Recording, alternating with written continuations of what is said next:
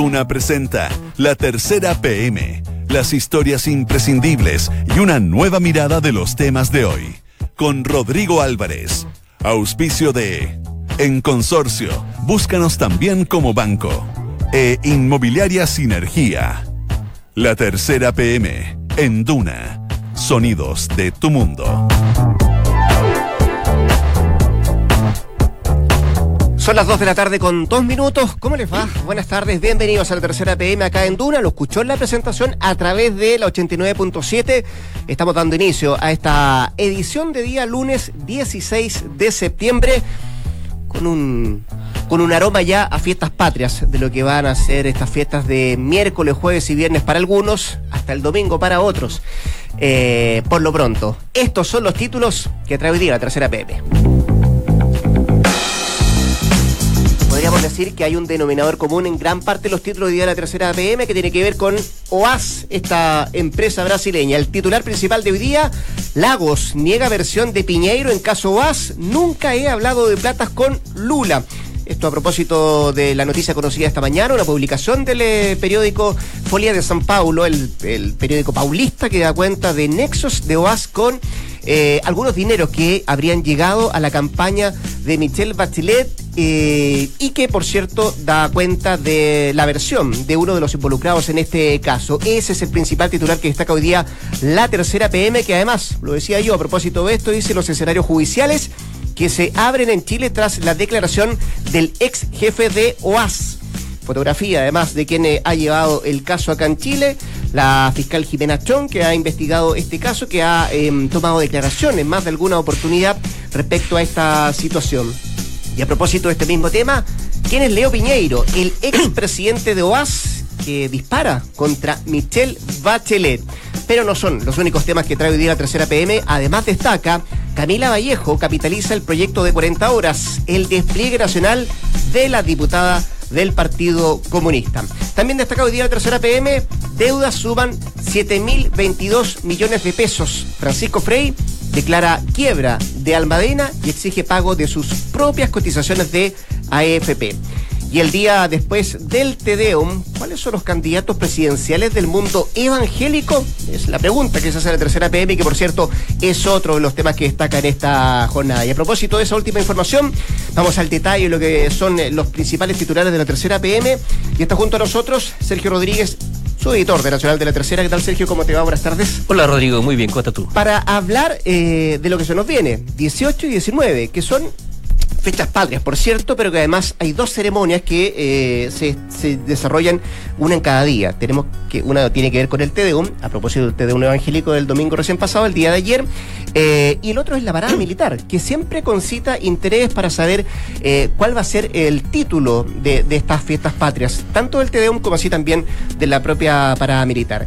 Hoy día podríamos decir, eh, Sergio, eh, cuál es el eh, tono que le quiere dar el gobierno, al menos a la parada militar, y qué es lo que podemos esperar del TDUM también. Como no, son fiestas emblemáticas que de una u otra manera la ciudadanía las espera, las comenta, salen en la prensa. Impecable parada militar, todos se recuerdan ese tipo de titulares, en realidad va cambiando, son, son cosas diferentes. A ver, vamos por parte. En el TDUM, que tradicionalmente se hace el 18 de septiembre, se conmemora y se celebra el rito católico, y no solamente católico, porque ahora es Tedeum ecuménico, es Tedeum ecuménico desde ya hace varias décadas, en que se conmemora la independencia de Chile. Y esto nace de 1811. José Miguel Carrera fue el primero que instituyó esto para celebrar en ese minuto, 1811, lo que fue la primera junta de gobierno. Este Tedeum ecuménico tiene varias particularidades porque, bueno, es bastante grande, tiene mil invitados, 200 cantantes, 20 músicos de la Escuela de Música del Arzobispado Santiago, 12 confesiones cristianas, más iglesias, más eh, diferentes credos religiosos del mundo musulmán, del mundo judío, todos juntos hacen una oración por Chile que es muy positiva. Y justamente ese es un tono que no nos han confirmado oficialmente, pero ese es el tono que se le quiere dar. Esta vez la ceremonia religiosa está presidida por un administrador apostólico. No es el cardenal arzobispo Santiago Ricardo Sati, que lo fue hasta el año pasado, polémica de por medio, no sé si se recordará. El año pasado está el tema de los abusos, la denuncia, el cardenal de Sati está haciendo investigado de, absolutamente. las denuncias que se habían ido conociendo y las que se fueron eh, o sea, desarrollando en, ese contexto también. Totalmente, hubo una polémica de conversaciones subrepticias con el gobierno, finalmente el cardenal Esati en ese minuto decidió dar un paso al costado como una señal de unidad. Fue muy bien recibido esto por el gobierno, por la ciudadanía, y en ese momento la ceremonia la encabezó el deán, algo así como un mayordomo en, en, términos cristianos de, la iglesia de, de Santiago, la catedral. Esta vez va a ser Monseñor Celestino Aos, administrador Es su primera vez. Y como administrador, además. Absolutamente. Y se espera que sea un mensaje de unidad y más, de hecho me, han dicho en off desde la catedral, desde la iglesia de Santiago, más que un discurso de una homilía que hable del perdón, del pecado, de la pobreza, que han sido temas que se han puesto de relieve o del mundo político, incluso de la corrupción se ha hablado va a ser como un mensaje de, acción de gracias. Gracias a muchas cosas, a la ciudadanía, a la gente por escucharlos, a todos por esperar, a los políticos. Eh, eso es lo que se espera más, más o menos de, de este TDUM, cuyo discurso siempre da que hablar. Recordemos que aquí se han tocado, como yo decía recién, temas importantes, temas valóricos, la agenda valórica, ha dado para polémica, o sea, es, es, es una cápita importante porque además están todas las autoridades presentes, está el presidente de la República y de ahí para abajo. O sea. Sí, eh, siempre ha habido un título también respecto a lo, que ocurre en el TDUM. Eh, eh, esto se mantiene bajo siete llaves, me imagino. Absolutamente. Pero se me dijo que, eh, Monseñor Aos, más que un discurso, esta vez que centrarse en una especie de acción de gracias, darle un tono muy ciudadano en lo que ha sido su sello. Discutido, criticado por algunos, muy aplaudido por otros, pero Celestino una persona que ha se ha juntado con víctimas, ha salido a la calle, ha repartido pan, ha estado en hogares y ahora quiere incluir a la ciudadanía en este acto que es televisado que está muy al, muy al tenor de todo el mundo político y me da la impresión de que el mensaje va a ser ese, como más bien escuchar, dar gracias porque se lo está escuchando. Y, también puede eh, entenderse también o, puede estar ahí en, algún párrafo el tratar de acercar la iglesia a la gente nuevamente, tratar de, de, conseguir aquello que por algún momento y sobre todo si lo comparamos con el tendeo del año pasado, eh, la gente se ve muy alejada de lo que era la Totalmente, tiene mucho de eso Rodrigo porque efectivamente la idea también de AOS, según lo que se me ha dicho, y en general de la iglesia de Santiago, no dictar pautas pautas morales, pautas de acción, no, no, no pontificar desde arriba un púlpito de un estrado, sino al contrario, decir estamos escuchando, estamos abiertos, estamos con ustedes. Tal vez desde el ofrecer perdón también, ¿no? Puede ser, puede ser, podemos esperar muchas cosas. Él, él lo ha dicho, ha pedido perdón, ha, expresado su, su dolor por muchas cosas que han pasado.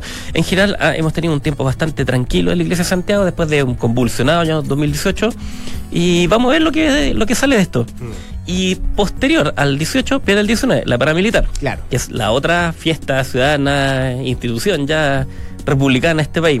A ver, la paramilitar se, se conmemora desde más o menos desde 1898, si no me equivoco, tal como la conocemos hoy en día. Esa es la primera paramilitar. Mira, si yo voy a buscar incluso el dato para dárselo exacto, 1896. Es la primera paramilitar tal como la conocemos hoy día. Y esta vez tiene un tiene un ethos especial también porque se buscó dar una también una mirada de unidad de, de austeridad. Ese es el sello. Ese es el sello justamente. Conversé con defensa e incluso conversé con el general Esteban Guarda no sé si nuestros radio escuchas mm. ubican al general que pide permiso al presidente de la República presidente solicito permiso para iniciar la parada militar no mm. no, no, el ejército permiso concedido.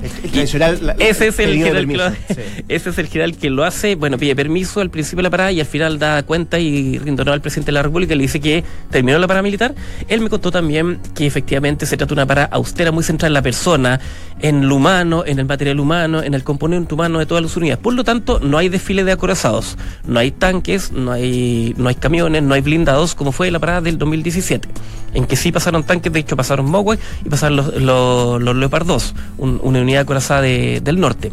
Este año no. Hay menos efectivos. Si la última parada de 2018 fue de 8.800 más o menos, si mi memoria, no me falla. Esta vez son 7.636 hasta el minuto los efectivos, menos de 8.000. 1.200 menos de partida. Por lo menos, claro, y es una parada más acotada, también dos horas clavadas, en tiempo se espera que dure. Es una parada, como digo, muy central en la austeridad. y además hay un detalle. Eh, el ejército, por primera vez en su historia, las 12 unidades militares que desfilan van a pasar cantando. Siempre, tradicionalmente, cantan las fuerzas especiales, el grupo de operaciones especiales Lautaro, que son más o menos lo último, la gente lo ubica como los boinas negras, los, los comandos, claro, son los grupos de operaciones especiales, y cantan los viejos estandartes, eso es tradicional, el himno oficial del ejército. Ahora van a pasar las 12 unidades y van a cantar, por ejemplo, eh, Mi fusil y yo, Adiós al séptimo de Lina y Escuela de Montaña. O sea, va a haber un mensaje también que con esto se quiere transmitir algo de pasión, algo de cercanía con la gente, hacerla más humana, muy cercano a los televidentes y a los que están allá. Esa es la intención y el gobierno también ha participado en esto porque además se extendió la invitación a participar a la PDI. En esta señal de unidad, por primera vez desfilan cerca de 480 efectivos aspirantes a detective, cerca, juntito con las escuelas matrices. Eh, quiero entender, Sergio, que esto va eh, a tono con los tiempos también. Hemos visto dos eh, comandantes en jefe del ejército que ha sido procesado, que han estado incluso detenido, eh, y que habla de situaciones bien anómalas eh, respecto a lo que ha significado dinero al interior de, o gastos reservados también, la utilización de gastos reservados en el ejército, investigaciones que se han llevado a largo en el proceso y que en las últimas semanas, en los últimos meses han tenido un, momento de ebullición bastante importante también. Me imagino que también busca eso. Absolutamente. Los casos del general Oviedo, el último comandante en jefe, y el general Fuentalba es uno anterior efectivamente tenemos un, tenemos un mensaje a la ciudadanía que busca acercarse y hacerle un poquitito más humana, entre comillas, de lo que es una fiesta que todos sabemos cómo es, pero a eso punta. ¿Desfila la PDI también? Desfila la PDI, 480 efectivos, efectivos por primera vez, por primera vez junto con las escuelas matrices. De la escuela matrices tradicional, quien cae en el desfilo es Escuela Militar, la Escuela Naval, Escuela de Aviación, Escuela de Carabineros, PDI. Don Sergio Rodríguez, como siempre, un millón de gracias. Muchas gracias, tío Rodrigo. Chao. Dos de la tarde con 14 minutos. En Duna Escuchas la tercera PM con Rodrigo Álvarez.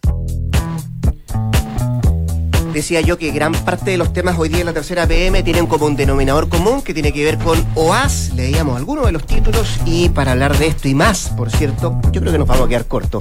Gloria Faúndez, qué honor, la editora general de la tercera, acá con nosotros la tercera PM para, para ir eh, desenredando esta, esta madeja que nos enteramos, Gloria, ¿cómo te va? Buenas tardes a raíz de la publicación que hace el Folia de San Paulo, em, de la declaración que hace también uno de los máximos eh, representantes de UAS y que salpica y salpica para todos lados, ¿no?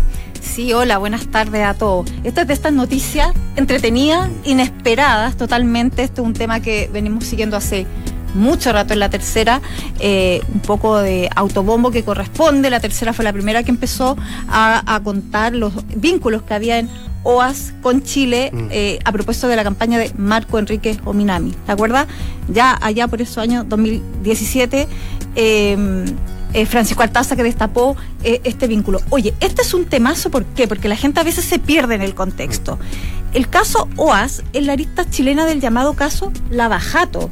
Lavajato, para los que les gusta la televisión, el mecanismo, esa serie de televisión en Netflix que recrea esta alianza que había entre el PT, el Partido de los Trabajadores y las constructoras para hacer negocios y mantener contratos en, oye, América mm. Latina. Este caso, por lo bajo, le costó la presidencia a Pedro Pablo Kuczynski en el Perú, costó la cárcel a Luis Ignacio Lula da Silva en Brasil y el suicidio de Alan García también en Perú.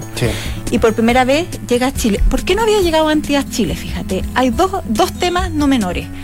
Uno es que Chile es un mercado muy pequeño para OAS. Mm. OAS, es una constructora gigante que, eh, para la cual Chile era un mercado muy pequeñito, un poco sin importancia.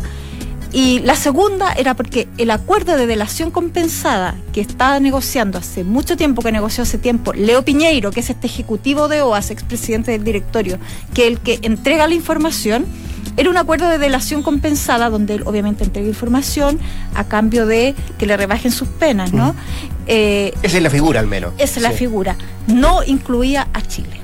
Entonces, nosotros siempre habíamos tenido, esto es un caso en el que la Fiscalía, en particular la Em, la jefa de la unidad de alta complejidad eh, de la Fiscalía Centro Norte, Jimena Chón, que es la que está llevando este tema, ya había viajado a Brasil. Un par de veces. A interrogar precisamente a Leo Piñeiro, que es quien estuvo habló. con el fiscal nacional Jorge Abbott, si no me equivoco, en una de estas cumbres que se hicieron justamente en Brasil para ver cuáles eran todos los tentáculos que tenía eh, el caso Lavajato en diferentes partes del, de, este, de este barrio, ¿no? De, Sudamérica me refiero, tanto en Perú como tú decías también en, Brasil. Y ella ha llevado este, este caso desde, desde el principio y ha llevado adelante más, más de algún interrogatorio, ¿no? Así es.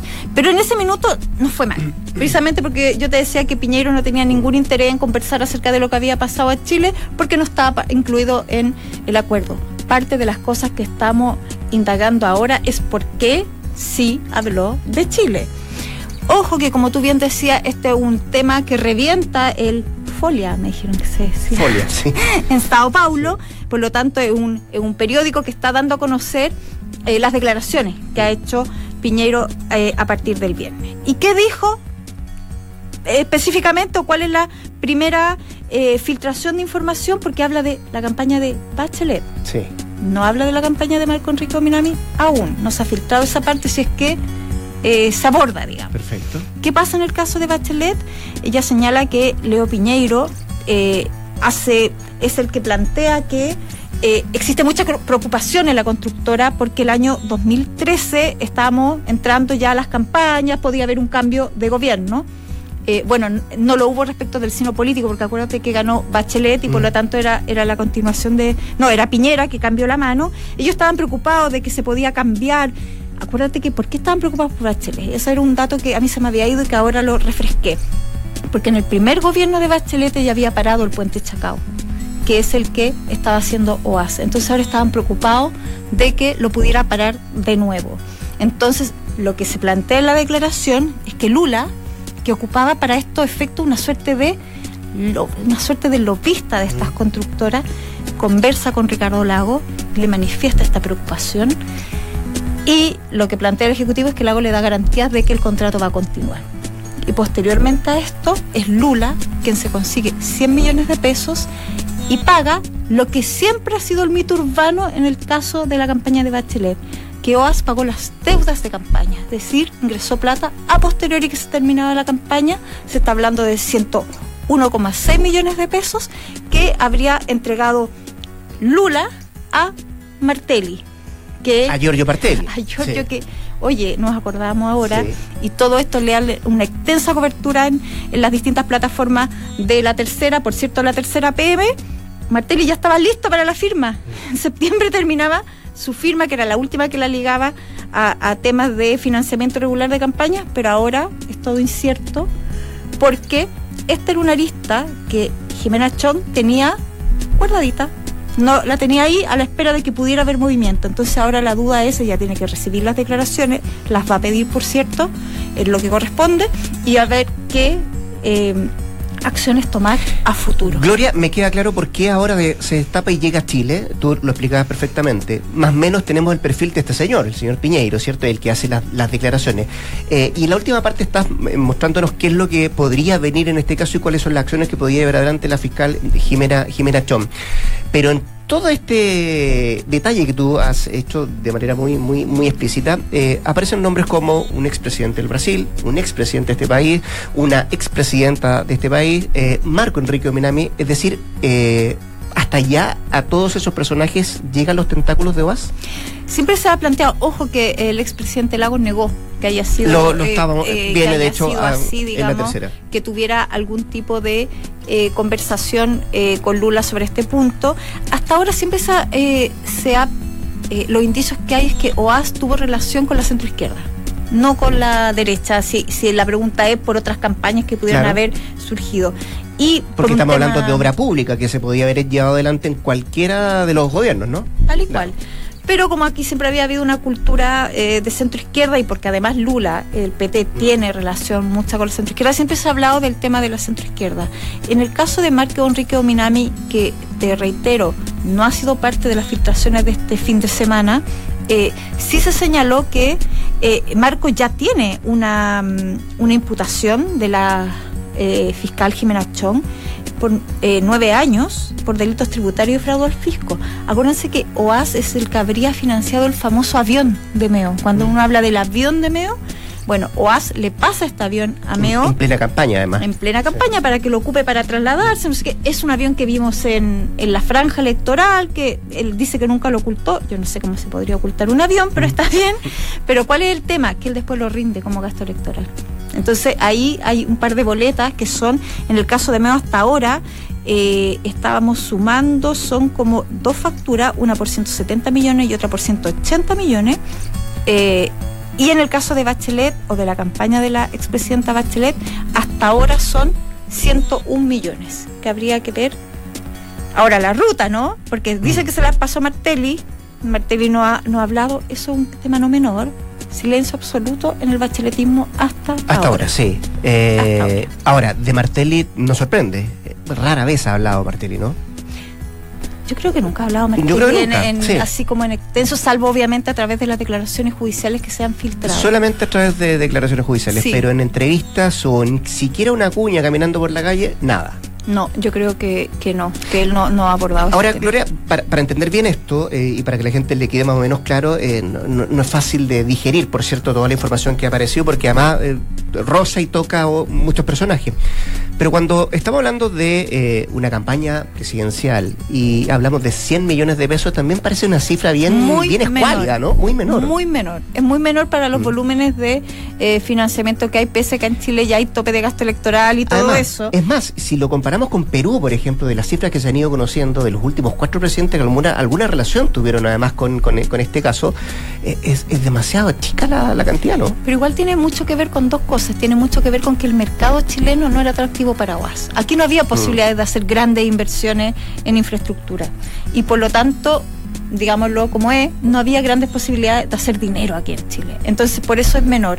Ahora, ¿por qué 100 millones debiera, en el caso de la campaña de la presidenta Bachelet, y pongámoslo en condicional hasta que avance la investigación? Es porque, es lo que yo te digo, es más bien un aporte, eh, por cierto, irregular, pero es para pagar las deudas de campaña. Es decir, fue post de la campaña misma. Entonces, asumo yo que fue eso más o menos lo que se debe haber pedido, ¿no? Oye, ¿sabes qué? Quedé corta en esto. Sí. Pero, me- pero no me, me, me sigue pareciendo una cifra muy, muy, muy, es, muy es pequeña. muy pequeña Sí. en comparación a los volúmenes, efectivamente, que han incidido en, como te decía, el suicidio de un presidente, Mm. la caída de un gobierno en el mismo país que es Perú, donde ha golpeado con mucha fuerza y donde más fuerza ha golpeado es, por cierto, el encarcelamiento de Lula. Eh, oye, que trajo a la presidencia a Bolsonaro, ¿no? Este Además, es el gran caso. sí. Ojo, que acuérdate que el, mini, el, el juez que inició todo esto, que es Sergio Moro, el, el caso de la El Bajato, ministro de Justicia. es ministro de Justicia. Eh, Gloria, eh, ¿quién es Leo Piñeiro? ¿Quién es este personaje que a través de esta figura de la delación compensada logra entregar toda esta información?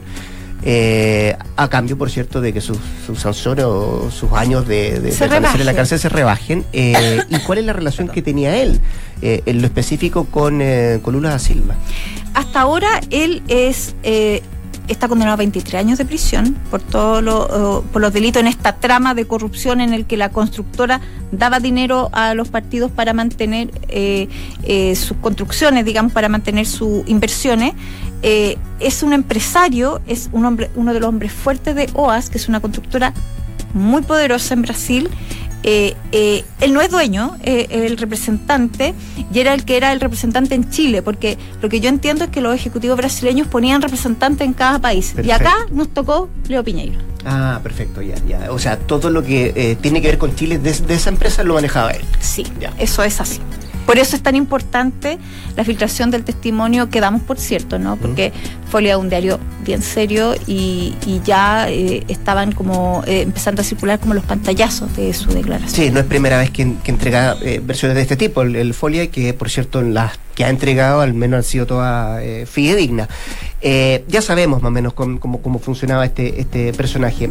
¿Qué puede pasar de aquí en adelante, más allá de la, de la arista judicial? Quiero, quiero llevarte a la, a arista política, eh, desde el punto de vista de figuras como la actual, eh, em, alta comisionada de Derechos Humanos para las Naciones Unidas, Michelle Bachelet, por ejemplo, eh, para el expresidente Lagos, y cuánto se abre o no, cuánto le toca a Marco Enrique Minami desde el punto de vista político. Él está en silencio y yo sé que no va a hablar durante largo rato, en lo que nos comentaban desde su círculo más cercano.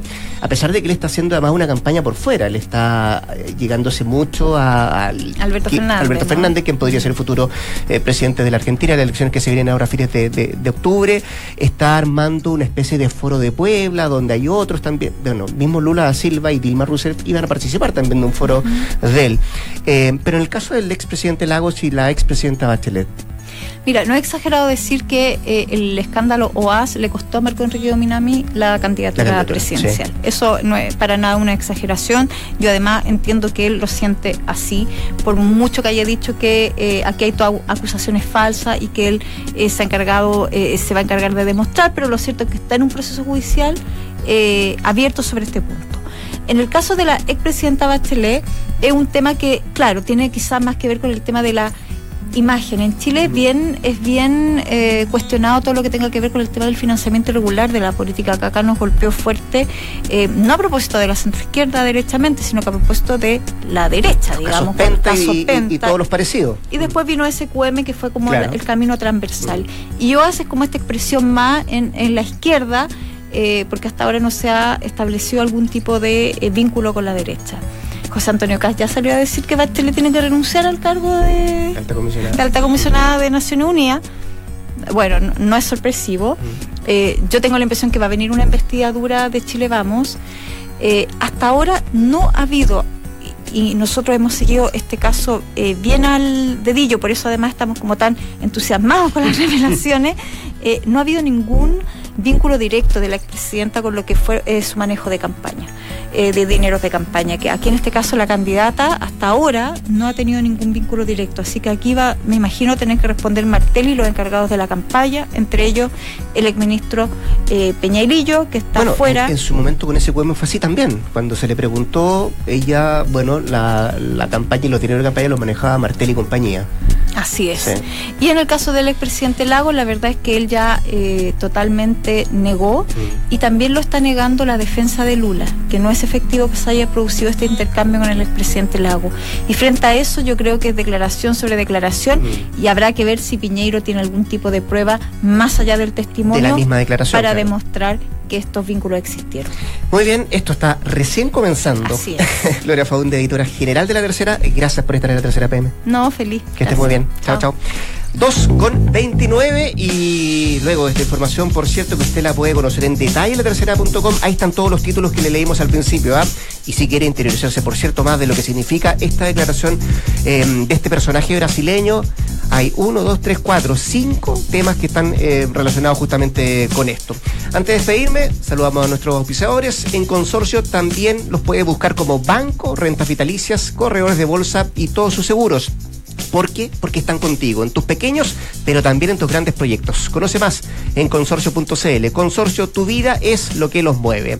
Y en Sinergia Inmobiliaria piensan cada proyecto de casa o departamento como si fuera único. La distribución de los espacios, el diseño vanguardista y, por cierto, también las terminaciones que encantan. Sinergia Inmobiliaria, espacios bien pensados. Conócelos en isinergia.cl. Nos vamos. Hasta acá la tercera PM. Nos juntamos mañana a partir de las 14. Que lo pase bien. Buenas tardes.